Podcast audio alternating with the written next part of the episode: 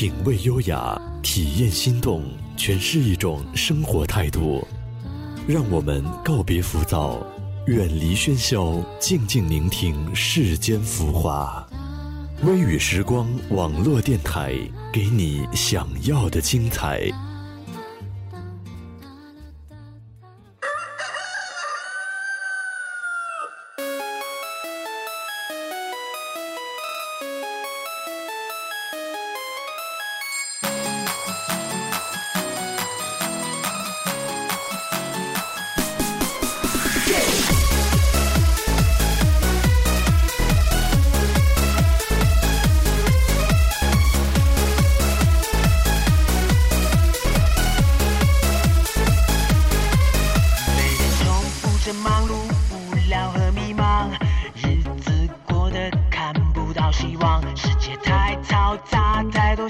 的想法，生活快要大爆炸。我的心中每天盛开一朵花，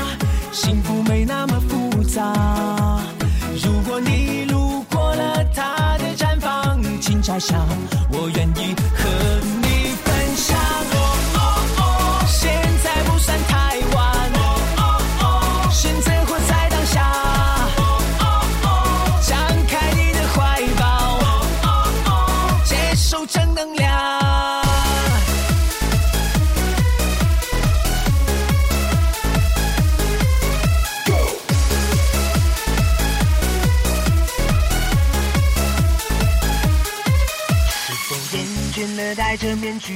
着慌，是否怀念小时候不想长大？是否渴望会有一道光，找回你的单纯和善良？我的心中每天盛开一朵花，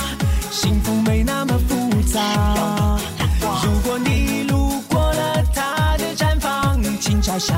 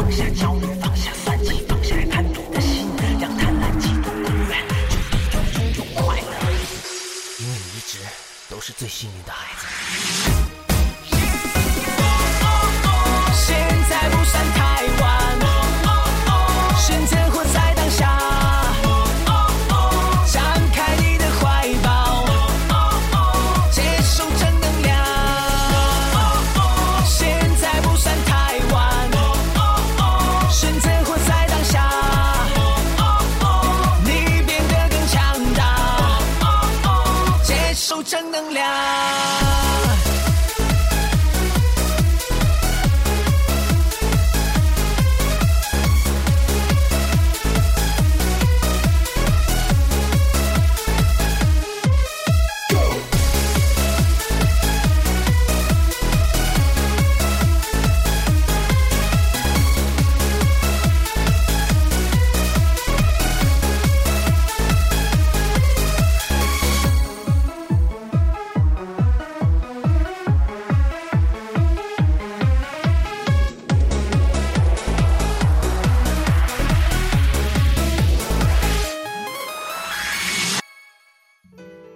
听众朋友们，大家好，欢迎收听微雨时光网络电台特别栏目《微雨新访谈》，我是主播小石。为什么我们总是感觉工作太累，不工作又太无聊，每天都过得压力山大？信息爆炸的时代，每天都被娱乐、八卦、搞笑的段子包围着，却还笑不起来。推荐这首歌的理由呢，是因为周围的世界太嘈杂，太多消极、焦虑的负能量占据了生活。今天的我们需要健康、积极、乐观的正能量。那么今天微雨新访谈就很荣幸的邀请到了这首歌的原创者以及演唱者，全能音乐才子萧全来到微雨时光做客。欢迎肖全来跟听众朋友们打个招呼吧。Hello，各位微雨星访谈的听众朋友，大家好，我是音乐人歌手肖全。那今天非常高兴能够有机会来到微雨星访谈，和大家聊天，和大家交流我的音乐。我们刚刚所听到的那首歌曲《正能量》是你在二零一三年最新发行的单曲。在那之前，你好像有比较长的一段时间都是在做幕后的创作人。那么，当重新回到幕前做歌手，并且首张单曲就大获成功，你有没有那种？嗯，自己努力，终于有了成就的感觉呢。是的，其实一直在我刚入行的时候，其实我一直都有在创作。然后呢，我做了一段时间的呃酒吧的歌手，然后一直在呃各大的酒吧然后演唱。然后终有一天，我下定决心就是去做创作人。然后在那个时候开始，我就一直没有再回到。目前来唱歌，那这次非常高兴可以跟新的公司合作，然后我们准备好了一系列的我觉得非常好听的音乐，然后这次要呃出版我的专辑。那从幕后的创作人，然后再走到目前做歌手，我觉得嗯。算是圆了一个我以前的梦想吧，因为其实我一直的梦想都是可以拥有自己的歌曲，然后不单单只是在好像在以前在酒吧唱别人的歌，但现在我唱的是自己的歌，所以呃成就感的话，我觉得还是呃挺足的，而且而且非常感恩有这么多喜欢我音乐的朋友，是的。你原来说过，创作正能量的时候，只用了短短十五分钟的时间就把初稿完成了，速度很快呀。情歌一般都是源自于内心真正的情感，那你当时的情感，我想一定是非常的强烈吧？呃，其实短短十五分钟，我觉得可能有点夸张，但。呃，正能量这首歌确实创作的时候并没有花特别长的时间，因为我觉得创作其实肯定是需要是有感而发，因为真正打动人的作品肯定都是有感而发的作品。然后呢，可能这首歌我可能啊想创作一首这样的歌，可能想了很久，呃，有一种那个叫做打副稿嘛。其实我一直都在打副稿，可能在做其他歌的时候，或者是看一些我们。呃，平时生活中发生的事情啊，或者是看新闻啊，或者是自己呃觉得自己需要正能量的时候啊，其实我一直都有在想着，假如是我自己给创作出来这样一首歌的话，我觉得呃是对我自己来说也非常有帮助的。然后呢，呃，可能就是因为这个原因，所以真正在下笔之后，就非常快的时间，包括曲，包括词。然后甚至包括整个编曲的架构跟那个构思的思路，都一下全部都呃弄好了，呃十五分钟可能有点夸张，但是确实非常非常快的时间，相对于我们平时在制作其他人的音乐的时候非常快。对我觉得这也是很神奇，让我自己都没办法相信我可以呃这么短的时间内做到，这是非常神奇的事情。哇，还是非常的不错呢。这首歌曲的正能量从头到尾叫醒我们的耳朵，积极向上、乐观健康的电子音乐，别样的为华语乐坛带来了正能量。那么，你可以和我们分享一下当时在写这首歌曲的时候的灵感吗？那说到正能量这首歌的灵感，我觉得，嗯，首先，首先正能量这个概念，因为我一直心里面都有一种怎么说呢，会让自己在。可能难过的时候，或者是呃压力特别大的时候，我自己排解自己这种压力或者是烦恼的那种状态，可能这个状态我在很小的时候就会有，但是那个时候并没有一个概念叫做正能量。后来慢慢的越来越多的人提出了这个概念，然后呢，我就觉得，哎，那这样可以刚好跟我自己内心的那种感受相吻合，然后。可以就这个题目来创作一首这样的歌曲，然后呢，我在那个歌曲里面我提到了很多，而且我我创作这首歌的那个曲式其实是非常有意思的，因为一刚开始进唱的时候，我用了一个呃略有点电子的那种感觉的，就是有点像在打电话的时候那种感觉，就像是一个你的朋友啊，或者是啊你的闺蜜啊，然后打电话来跟你说啊，最近我过得。呃，工作压力很大，然后或者是说，哎呀，经常有很多难过的事情，怎么样，怎么样，怎么样？然后第一段是这种，就是会有那种困惑的。然后呢，接下去第二段，我用了一句我非常非常喜欢的一句吉米的话，叫做“我的心中每天都会开出一朵花”。我觉得这真的是，呃，当时我第一次听到这句话，我看到这句话，这句话是吉米的书上面的一句话，然后我觉得真的是有一种醍醐灌顶的感觉。然后我觉得，其实我之前也是那样，很多人觉得我很很开朗、很乐天，其实我也会有烦恼，很多每个人心里都会有烦恼，但是我的心中每天都会开出一朵花。所有的烦恼，或者是所有的不开心，所有的压力，然后都会在阳光底下，然后转化成这一朵花，让更多人看到的是这种，呃，让他们也觉得很开朗、很开心、向上的这种力量。所以我希望这首歌也可以通过这样的一个一个一个曲式，然后让大家可以有共鸣、感同身受。先是一种。哎，稍微难过的，或者是平时的生活的压力的，然后转化到，呃，我的心中每天都会开出一朵花，幸福并没有那么复杂。如果你路过了它的绽放，请摘下，因为我愿意与你一起分享。我觉得，呃，这首歌的灵感大概就是因为我心里面的那一个一直都有的那种正能量的念头吧。原来是这样啊，真的是充满了满满的正能量呢。嗯哼，对。哎，听说你很喜欢旅游，我也很喜欢旅行。我觉得在旅行之中，我们总能看见很多的不同的人和事。对啊，其实我个人非常非常喜欢旅行，而且你知道，就是我身边很多人，其实因为你知道，我有些时候会有一种小较真儿。就是，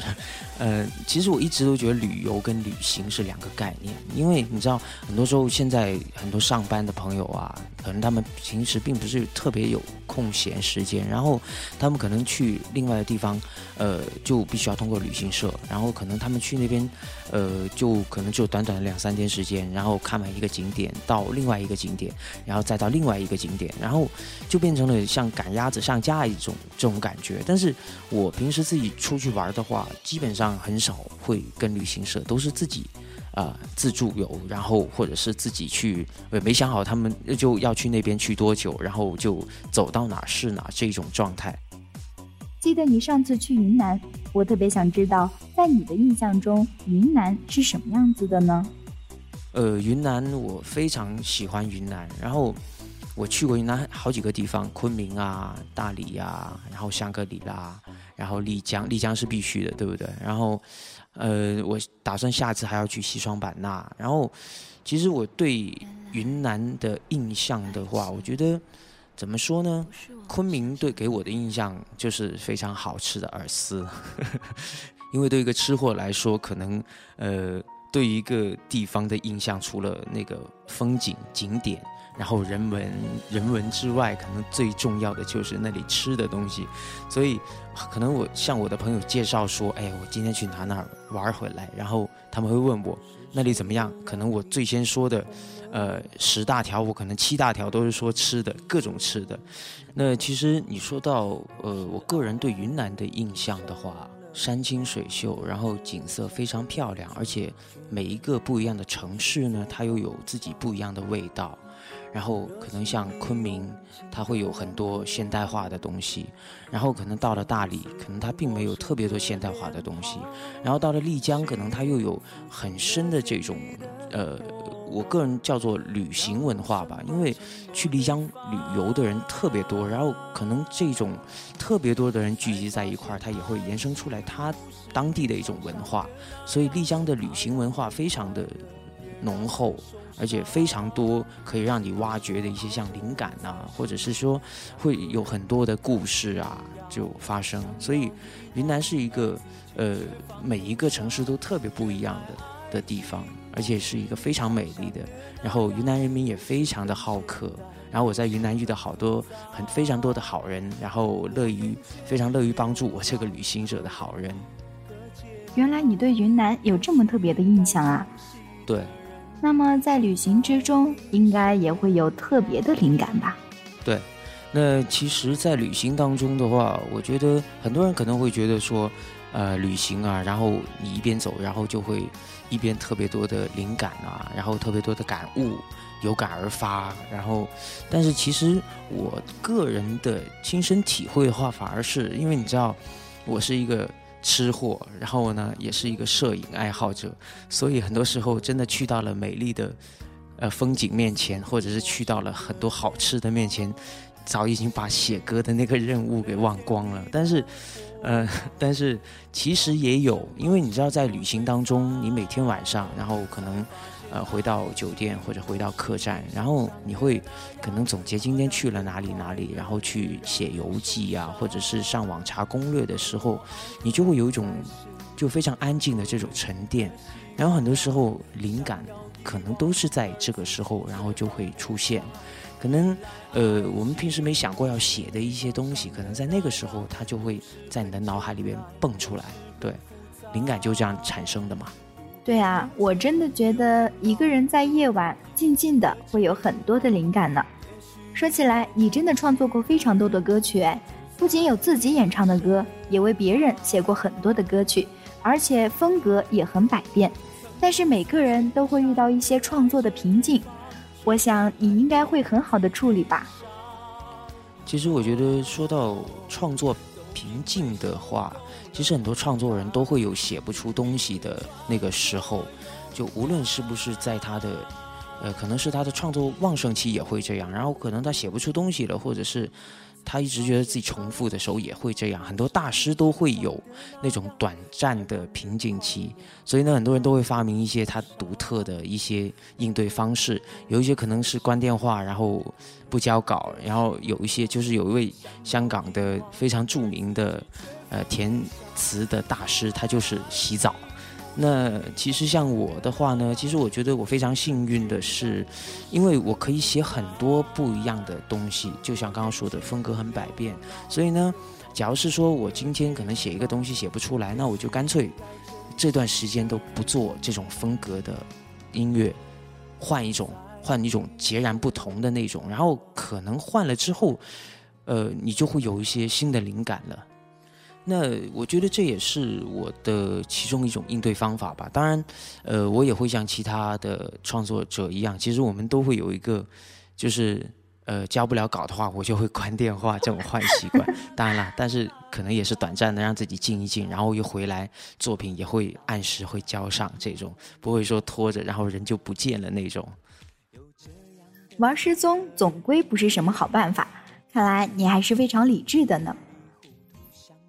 二零一三年底，你发布了最新单曲《危险宝贝》。你说，之所以创作这首歌曲，是因为在一次夜店演出中发现真正属于原创夜店的舞曲太少，就下定决心创作了这首夜店风格的单曲。那么，以后你是要继续走这种风格吗？嗯，其实，因为我其实个人非常的喜欢，呃，这种，其实怎么说呢？不是说我喜欢泡夜店，而是我很喜欢这种酒吧的氛围。因为你知道，我出道的时候就是在酒吧唱歌，然后呢，慢慢呢，呃，我也会，我也经常有在以前叫做 disco，然后现在是夜店，然后。呃，在那种地方，然后会认识很多的朋友啊，然后男的、女的、老的、少的，然后中国的、外国的，然后我觉得夜店文化其实是一种很成熟的一种人与人之间的交际文化，然后你可以在这里认识很多朋友。那其实我写《危险宝贝》的时候呢，我是因为我在一次呃夜店的时候，我就发现，其实，在夜店里面唱中文歌非常的少。因为我我也不晓得为什么，就很多人其实，因为你知道他唱英文歌，可能英文歌真的很好听，但可能他听不明白他其实歌词是在唱什么，所以我就想着说，其实我又这么喜欢夜店，然后又么喜欢电音，呃，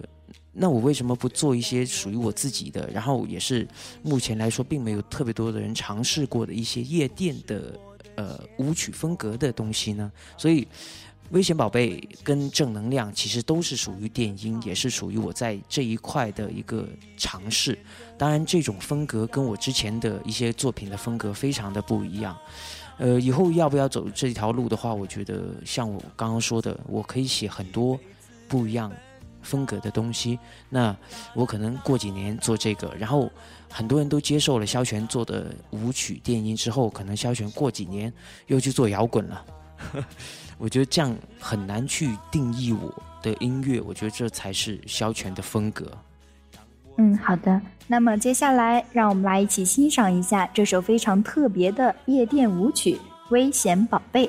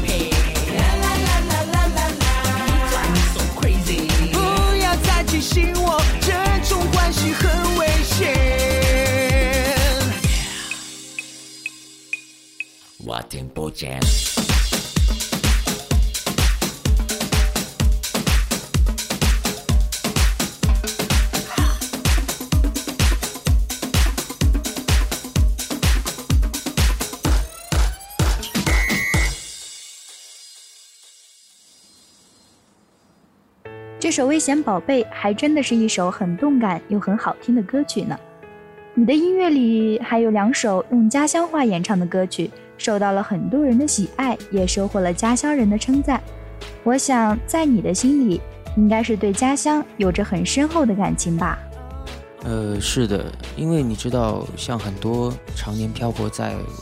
呃外面的，然后远离家乡的人来说，无论你是在哪一个城市，离家乡是几百公里或者是几千公里的话，那我觉得都一样，因为你对家乡会有一种很深厚的那种。思乡之情，可能很多人在刚出来的那几年不觉得，但是很多年之后，或者说有些年头之后，你就会发现，其实家乡一直都在你的心里，它一直都没有离去，对，它一直藏在你的心里边。在外面发展了很多年，有时间经常回家看看吗？还是说只能打电话回家问候呢？呃，是的，因为你知道，像很多常年漂泊在。呃，外面的，然后远离家乡的人来说，无论你是在哪一个城市，离家乡是几百公里，或者是几千公里的话，那我觉得都一样，因为你对家乡会有一种很深厚的那种思乡之情。可能很多人在刚出来的那几年不觉得，但是很多年之后，或者说有些年头之后，你就会发现，其实家乡一直都在你的心里，它一直都没有离去，对，它一直藏在你的心里边。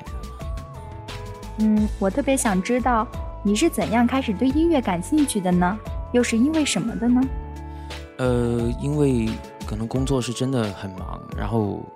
常回家看看，这个可能也只是对于我来说，可能真的是，呃，很多时候真的是有心无力。但是还好的是我妈妈非常喜欢打电话。然后呢，每次打电话，然后我会跟我妈聊个二十分钟，然后跟我爸聊个十几分钟，因为我爸的话不是很多，所以但是还好，就是一直会跟家里面然后保持联系，对啊，然后也会有很多家乡的朋友，因为你知道现在的通讯非常发达，无论是我们有呃网上的很多聊天工具，甚至是手机，然后我们都可以随时的保持联系，所以非常，我觉得非。呃，非常庆幸的是，我现在还跟很多童年的玩伴保持着联系，这是我真的觉得非常幸福的事情。嗯，说到对音乐感兴趣的话，我觉得，因为我最早对音乐感兴趣的话，可能还只是在小学吧。因为你看到，其实我的呃那个简历里面写，我很早就开始写歌，然后那个时候我还还是还是初中的的一个中学生，然后。可能是一种天生的一种感应吧，就听到好听的音乐，然后你就会觉得你身体里边有一种那种呃血液沸腾了，或者是有身体里边然后一直在跟着它那个拍点在动，这种可能是天生的的的的原因吧。你从九五年开始创作歌曲，做音乐也做了很多年了，你觉得哪些人对你的影响是非常大的呢？呃，对于我影响很大的人，我觉得非常多。呃，有可能在我身边的，也有可能是离我很远的。例如一些，呃，在我身边的，就是说，呃，每一个时期的最早的时候做乐队的那个 band 友，我们叫做就是乐队成员。然后呢，到后来呢，就可能，呃，去酒吧唱歌之后，然后呢，结识的很多我的老师。或者是良师益友吧，很多很多。然后我觉得那些人在某一个程度上，对于我的音乐、对我的平时的生活、对我的性格养成都有很大的呃一个帮助。对。那么他们给了你哪方面的影响，让你进步的呢？嗯，他们给我的影响，我觉得很多时候啊，像是音乐的，因为。很多人会介绍我听一些不一样的音乐，然后呢，很多人会教导我怎么样做音乐，就像我当年在老爹迪克牛仔的酒吧里面做主唱的时候一样。然后他们会介绍很多音乐，然后跟我说很多，因为那时候我还不懂音乐制作，我只是会写歌的一个小孩，然后也不知道其实一首歌是怎么样从一个你的单单的一个念头，然后变成词曲，然后变成。呃，编曲加上编曲，然后再去录音啊、混音啊，然后到最后合成啊，然后很多很多非常复杂的一个程序，最后才成为我们现在能够听到的音乐。这中间非常的复杂，但是假如没有那么多朋友，然后介绍我去知道音乐制作的知识的话，我觉得可能今天我只是一个唱歌的或者写歌的人，我就不能变成像现在音乐制作人。不能变成这么全面的一个身份，对。嗯，良师益友还是非常的重要呢。其实有时候偶像真的会对一个人产生很大的影响，就像现在你可能已经成为别人的偶像了呢。那么你有自己特别崇拜的人吗？呃，我特别崇拜的人，其实我觉得我对很多我不能做到的事情，但是他们可以做到的一些事情，呃，一些技艺，然后那种人我都觉得他是我的偶像，所以我可能会崇拜一些可能大家觉得哎他没什么嘛，但是我觉得他很厉害，因为我觉得每一个人都是不一样的，就是我可能在音乐这一块，可能很多人他并没有像我这么专注。然后呢？但是可能在另外一些人的他的专业，可能是我望尘莫及的，他能达到的高度，对啊，所以我会有很多我崇拜的人。然后我觉得每一个成功的人，在他的行业里边成功的人都是非常伟大的人，对。那你说一定要说的话，那我觉得像 MJ 吧，Michael Jackson，然后很多很多，我觉得 Michael Jackson 的话，嗯，真的是我的心中的一个标杆。原来你喜欢 MJ 呀？对啊，我也很喜欢他呢。那么你现在可以对他说句话，或者对你的粉丝们说几句贴心的话吧。嗯，因为 MJ 的粉丝真的很多，而且我觉得，我觉得所有喜欢同一个偶像的人心都是相通的，所以呢，我觉得喜欢 MJ 的都是喜欢他的博爱，喜欢他的个性，喜欢他的说到做到，然后喜欢他的不放弃，然后。要说到我对我的歌迷朋友的话，我觉得首先是感谢他们可以在呃这么多的歌手里边，然后发现了我，然后呢也非常感谢他们可以呃和我的音乐有共鸣。我觉得这一点非常的重要，音乐就是用来沟通的。我在说我的故事，然后你发现其实这个故事你也可以听得懂，我觉得这已经是天底下最大的缘分了。对，所以。就是要感谢我的歌迷朋友，对。那在这里还要告诉萧全的粉丝们一个好消息，萧全的新专辑《辣辣辣辣》也在筹备当中，即将就要和大家见面了，大家敬请期待吧。这张专辑光名字就很特别呀。那么现在就请萧全来给大家介绍一下吧。对啊。而且你知道，很多吃辣的朋友听到这个名字，都是会欢呼雀跃，对不对？因为这这个名字就叫做“辣辣辣辣”。其实这是我其中的一首主打歌的名字。然后怎么说呢？他写的并不是真的是我们平时吃的辣椒，但是他会说了，呃，他其实是说一个女孩的，因为它是夜场歌曲嘛。但是我觉得这个名字非常的有意思，所以我就用来做了。呃，我的那首歌的歌名就叫《辣辣辣辣》。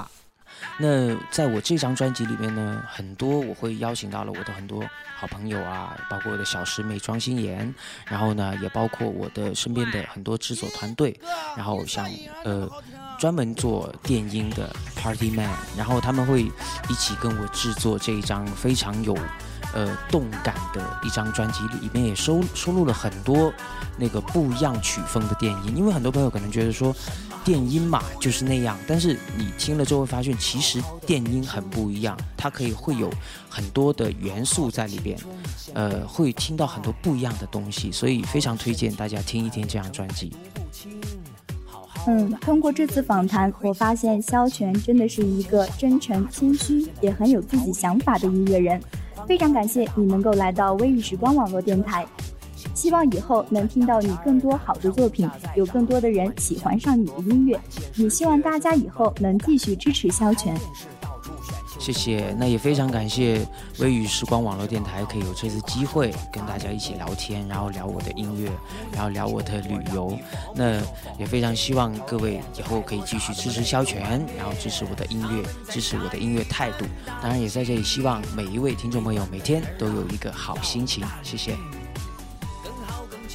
本期微雨新访谈全能音乐才子肖全专访到这里就要结束了。我是主播小石，感谢大家的收听。下面就让我们在萧全和庄心妍演唱的歌曲中结束今天的节目吧。一首《分分合合》送给大家。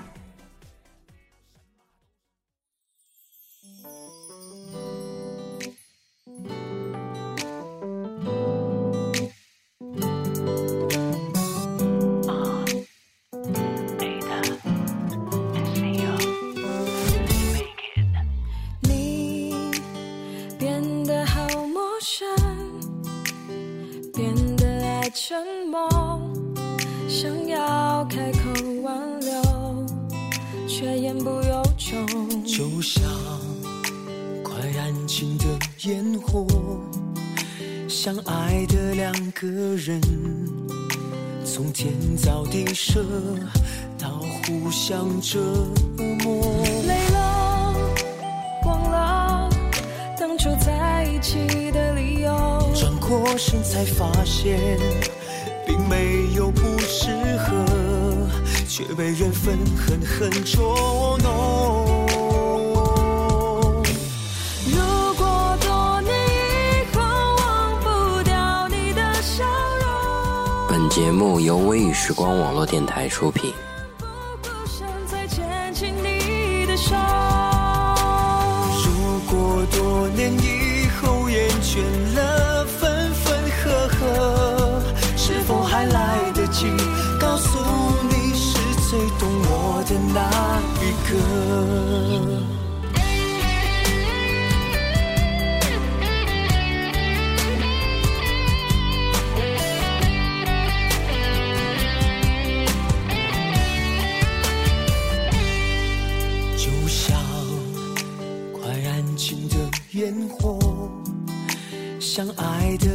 个人，从天造地设到互相折磨。累了，忘了当初在一起的理由。转过身才发现，并没有不适合，却被缘分狠狠捉弄。